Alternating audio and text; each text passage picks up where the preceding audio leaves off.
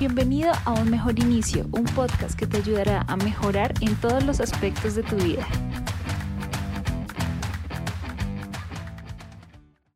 Hola Tito, te doy la bienvenida a Un Mejor Inicio. Mi nombre es Katherine y hoy vamos a hablar sobre un aspecto muy importante para nuestro bienestar y es la confianza en nosotros mismos.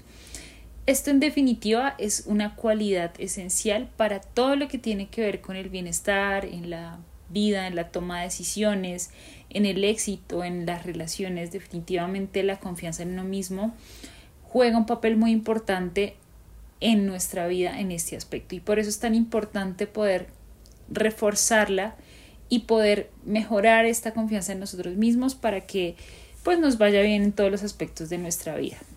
¿Por qué es importante la confianza en nosotros mismos? Tanto, por ejemplo, en la toma de decisiones, en definitiva, cuando confiamos en nuestras capacidades estamos más seguros de nuestras elecciones y menos propensos a la duda y a la indecisión. Y esto pues obviamente nos permite tomar decisiones más rápidas y por supuesto más acertadas. También la confianza en, en, nosotros mismos juega un papel bastante interesante en el éxito profesional. Cuando estamos en nuestra carrera y confiamos en nuestras habilidades y mostramos, nos mostramos seguros eh, a menudo tenemos más éxito en la búsqueda de oportunidades o en la realización de proyectos ambiciosos. Adicionalmente, la confianza en uno mismo también juega, también tiene relevancia en las relaciones interpersonales. Cuando, por ejemplo, confiamos en nosotros mismos, somos más abiertos a compartir nuestras emociones, a compartir nuestros pensamientos, esto en definitiva fortalece las conexiones con los demás, no estamos tan cerrados y nos permite establecer límites saludables también en las relaciones, porque ¿qué pasa? Por ejemplo, cuando iniciamos una relación y tenemos mucha desconfianza en nosotros mismos, pues aparecen problemas tal vez de celos, de inseguridad, y esto hace que la relación también se debilite. Entonces, en definitiva, la confianza en nosotros mismos va a hacer que las relaciones que tengamos a nivel interpersonal sean exitosas. Adicionalmente, también tiene una gran importancia en la resiliencia y es que la confianza en nosotros mismos actúa como un amortiguador emocional ante la adversidad. Las personas con alta confianza en sí mismas tienden a ser más resilientes y capaces de enfrentar desafíos con una mentalidad un poquito más positiva y obviamente esto nos ayuda a recuperarnos más rápido de las dificultades. Y por último, la confianza en nosotros mismos también y es que está intrínsecamente relacionada con el bienestar personal. Cuando confiamos en nosotros mismos experimentamos menos estrés y ansiedad y pues obviamente esto contribuye a una mejor salud mental y física. Por ejemplo, esto se puede ver reflejado cuando nosotros tomamos la decisión de crear un hábito o empezar a generar un hábito saludable en nuestra vida. ¿Qué pasa cuando, por ejemplo, nosotros decidimos hacer ejercicio cada día? Obviamente la confianza en nosotros mismos aumenta porque estamos tomando la decisión de levantarnos temprano, aunque eso nos cueste, pero la satisfacción de haber realizado esa acción después de llegar súper cansados vale totalmente la pena y esto aumenta, obviamente, nuestra salud mental y nuestra salud física en general porque nos pone de mejor actitud. Entonces la confianza en nosotros mismos, ya como vimos estos pequeños aspectos, es, es necesario fortalecerla em, y pues obviamente la idea es que estemos preparados para tomar las mejores decisiones, para alcanzar lo que para nosotros es éxito, para mantener relaciones saludables y disfrutar de una mejor calidad de vida en general. Entonces, bueno, hay unos obstáculos que, que generan pues esta... Eh, el, tenemos unos obstáculos cuando queremos generar confianza en nosotros mismos y estos obstáculos podemos llamarlos también tal vez creencias limitantes.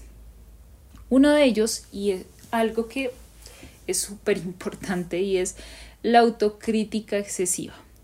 ¿A cuántas personas nos ha pasado que en definitiva no creemos que sepamos hacer algo bien hasta que una persona externa nos lo dice?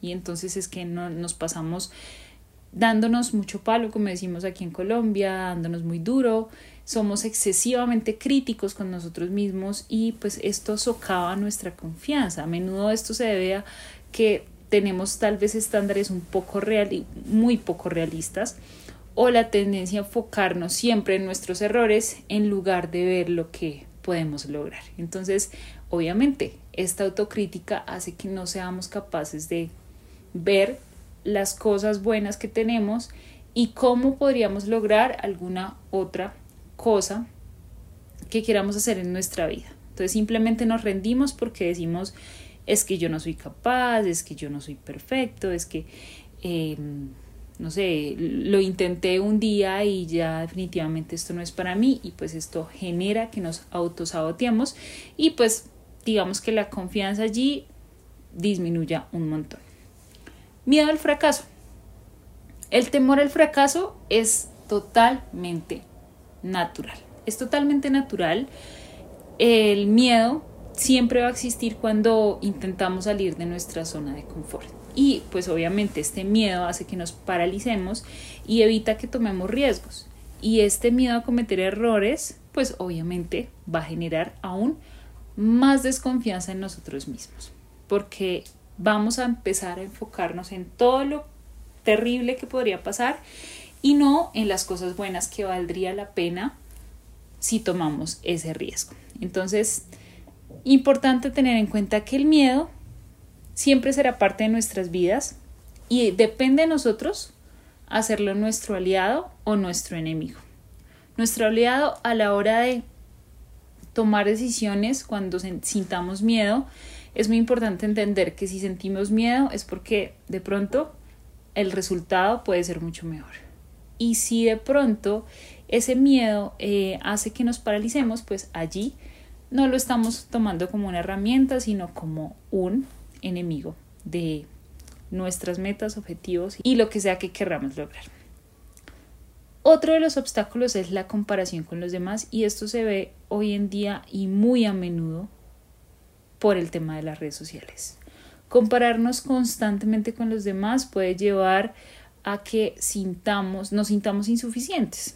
Y pues cada persona es única y las, las comparaciones son muy poco saludables porque finalmente estamos viendo algo que es de nuestra perspectiva real, pero que en realidad no sabemos si es real o no. Entonces, yo siempre aconsejo que por favor eh, dejemos de compararnos con las personas que vemos en redes sociales, incluso con las personas externas, porque puede que estemos pensando en cosas poco realistas y no sabemos realmente por lo que está pasando una persona que tal vez aparenta algo y tal vez esté totalmente errado. Entonces, en lugar de enfocarnos en los demás, enfoquémonos en nosotros mismos y en lo que queremos lograr. Y no pensemos que vamos muy atrás o muy adelante, porque cuando nosotros empezamos a perseguir objetivos que no son de nosotros, pues obviamente nunca vamos a llegar a lograr ese objetivo, porque estamos alcanzándolo simplemente para que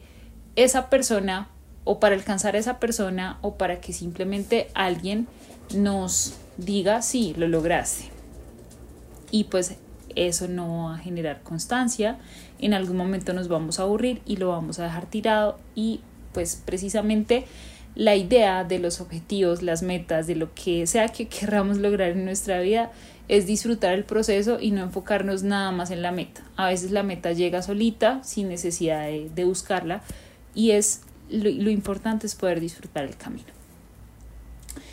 Otro de los obstáculos, experiencias pasadas negativas, traumas o experiencias negativas en el pasado pueden dejar cicatrices emocionales que afectan la confianza en uno mismo.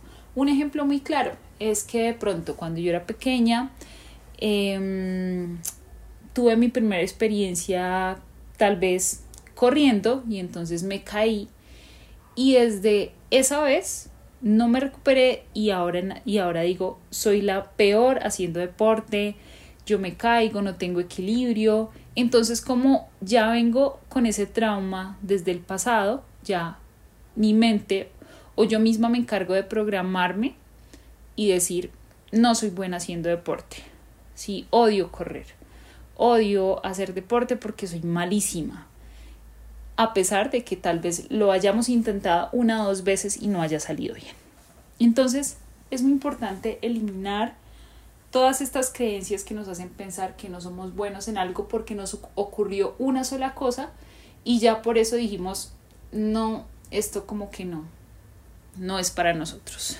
Entonces, es muy importante seguir intentando si queremos lograr algo, si queremos aprender algo, si queremos intentar o experimentar algo, no nos quedemos en que es que en el pasado no me fue muy bien.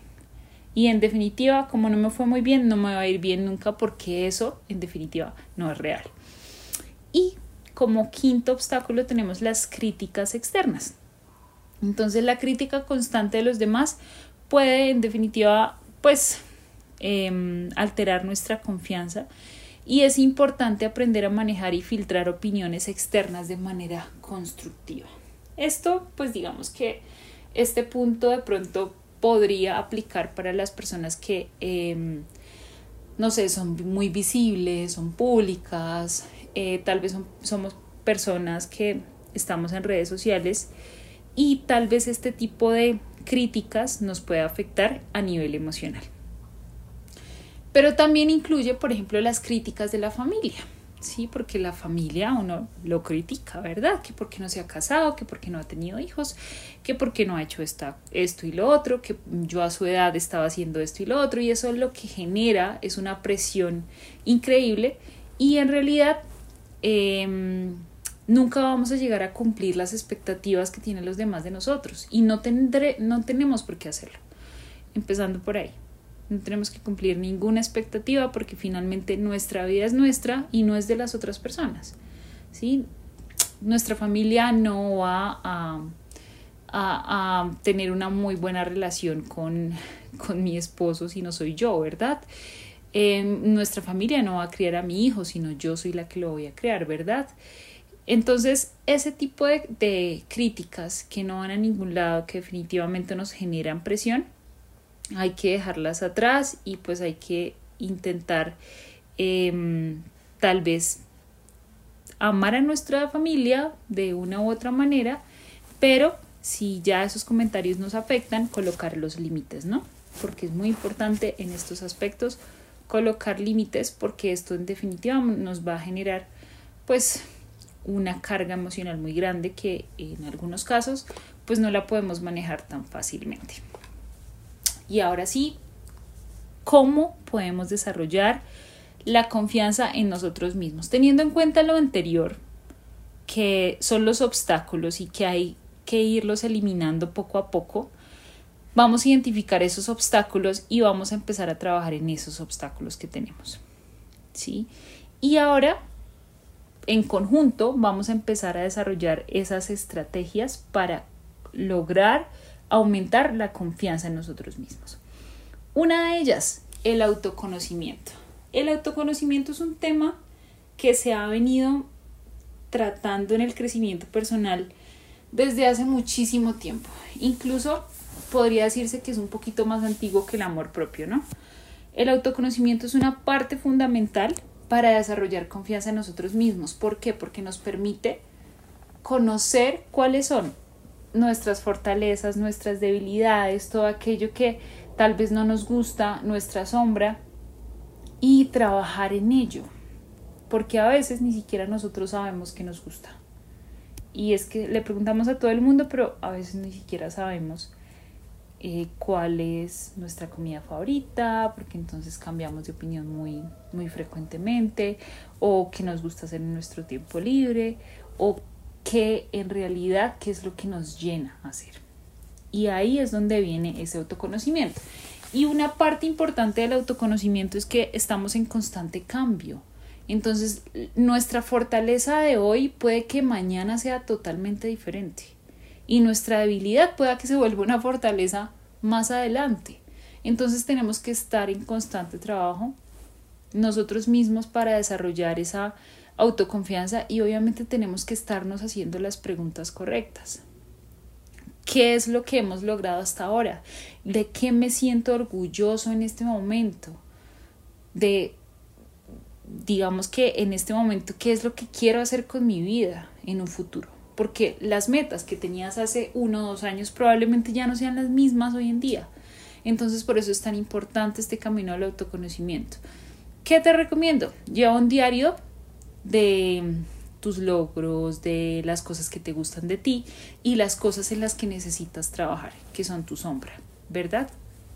Entonces, eh, anótalas cada cierto tiempo, hazte, colócate una alarma cada, no sé, cada tres meses, cada seis meses, revisa la periodicidad, pero intenta también reconocer que tus logros también son importantes y que hay que celebrar, así sean logros pequeños, para que tú también te des cuenta de la persona en la que te estás convirtiendo y puedas, pues, conocerte muy bien, porque a partir de ahí te vas a dar cuenta que eres una persona de un gran valor, a partir de todo eso por lo cual te sientes orgullosa o u orgulloso. Eso es una parte importante, el autoconocimiento. Otra parte importante es la aceptación y la autocompasión. ¿Esto qué implica? Aprender a aceptarnos como somos, obviamente, teniendo en cuenta que probablemente vamos a querer mm, tener algunos cambios, tal vez, em, pero hay que aceptar esas imperfecciones que tenemos en este momento y aceptarnos tal y como somos. Entonces, ¿qué es importante? Normalmente cuando nosotros nos vemos al espejo y no nos gusta lo que vemos, ¿qué hacemos? Lo rechazamos, no nos miramos, no estoy horrible, estoy em, gorda, estoy muy flaca, estoy muy flácida, Em, estoy muy, no me gusta mi cara, no me gusta mi pelo. Y entonces empezamos a atacarnos, que esto también entra en la parte de la autocrítica, ¿no? Y entonces si nos vemos de esa manera, en muchos casos reflejamos eso en las otras personas. Y es que si conocemos a alguien probablemente y esa persona nos diga, es que eres muy linda o muy guapo, probablemente digamos, no, es que mírame, no soy así y tal vez no nos la creemos y eso pues nos puede generar problemas de autoconfianza, problemas interpersonales, etc. Entonces, ¿qué es importante? Hay que practicar ser amables con nosotros mismos, así como tú tratas a tu mejor amigo cuando tiene algún problema, así cuando tú le dices tal vez a, tu amiga, no, no, no, estás bien, no estás gorda o, estás bonita, tienes el cabello lindo. Así tienes que tratarte de esa manera, obviamente creyéndote lo que te dices. Y tal vez si tú quieres mejorar, empezar a hacerlo, pero en el proceso aceptarte como ya eres para que el proceso sea mucho más fácil y no sea de rechazo que necesito cambiar porque es que no, no me gusta cómo me veo y no me gusta cómo la gente me ve, sino quiero cambiar por mí para sentirme mejor conmigo misma, pero ya me acepto tal y como soy. Entonces eso es súper importante. Otro de los aspectos importantes es establecer objetivos realistas. ¿Qué son los objetivos realistas? A veces nos trazamos metas que sabemos que no vamos a alcanzar, aunque sean obviamente alcanzables, pero no simplemente decimos a final de año como vamos, voy a tener el cuerpo de mis sueños el, otro año, ¿verdad? Pero entonces no sabemos ni siquiera cómo lo vamos a lograr. Y entonces em, el no saber ni siquiera cómo lo vamos a lograr hace que pues obviamente no tengamos un plan y que al final de año sigamos sintiéndonos mal con nosotros mismos, ¿verdad? Ahora, quiero ir a un viaje a Europa en, un año.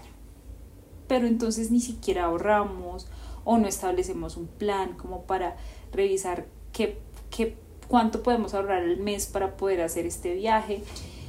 Y simplemente nos quedamos en estos objetivos que en definitiva no vamos a alcanzar. Que voy a aprender inglés, pero entonces, ¿cuál es el plan? Sí, voy a aprender inglés, pero entonces, ¿cuándo voy a empezar? cuántas veces a la semana le voy a dedicar el inglés. ¿sí? O voy a empezar a, no sé, a leer un libro cada mes, listo, pero entonces, ¿qué pasa si, por ejemplo, justo el libro que escogí en enero para leer no me gustó y como tengo que leer un libro al mes, ¿qué voy a hacer? O sea, me voy a quedar ahí hasta que termine el libro, aunque no me haya gustado. ¿Cuál es el plan? ¿Cuál es el plan de contingencia en ese aspecto? Para que podamos lograr ese objetivo. Entonces, es muy importante trazarnos objetivos realistas y pues obviamente aquí entra todo el tema de me voy a ganar un montón de plata y ni siquiera sé cómo lo voy a hacer porque estoy esperando que el universo me la dé. El caso es que podemos trazarnos objetivos ambiciosos, pero la idea es tener un plan para poder lograr ese objetivo. Eso es muy importante.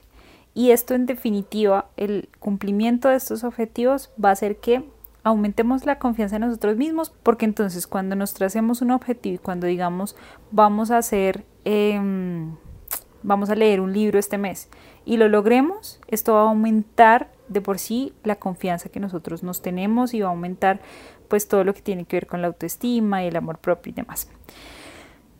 Vamos a eh, otra de las estrategias importantes es la visualización positiva.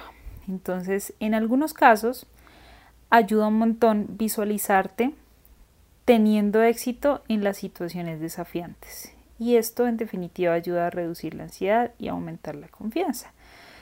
¿En qué tipo de situaciones? Por ejemplo, sabemos que, no sé, vamos a dar una conferencia o vamos a dar una charla y estamos súper nerviosos y entonces pensamos que no vamos a lograrlo, que la gente nos va creer eh, tal vez idiotas o que en definitiva no nos va a ir muy bien y que nos vamos a, mm, a trabar mucho y que bueno, se nos va a olvidar el diálogo y lo que sea.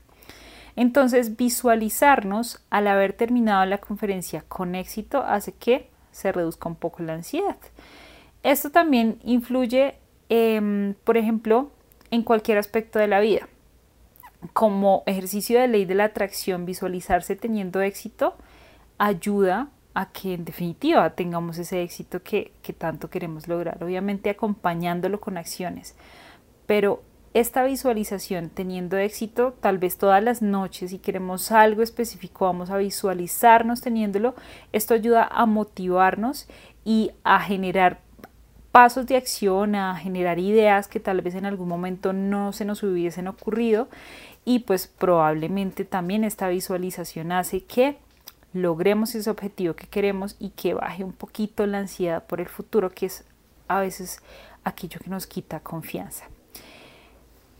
Otro aspecto importante es el afrontamiento del miedo al fracaso. Esta era una de las cosas que teníamos como obstáculos hablando anteriormente eh, y es cambiar la perspectiva sobre el fracaso.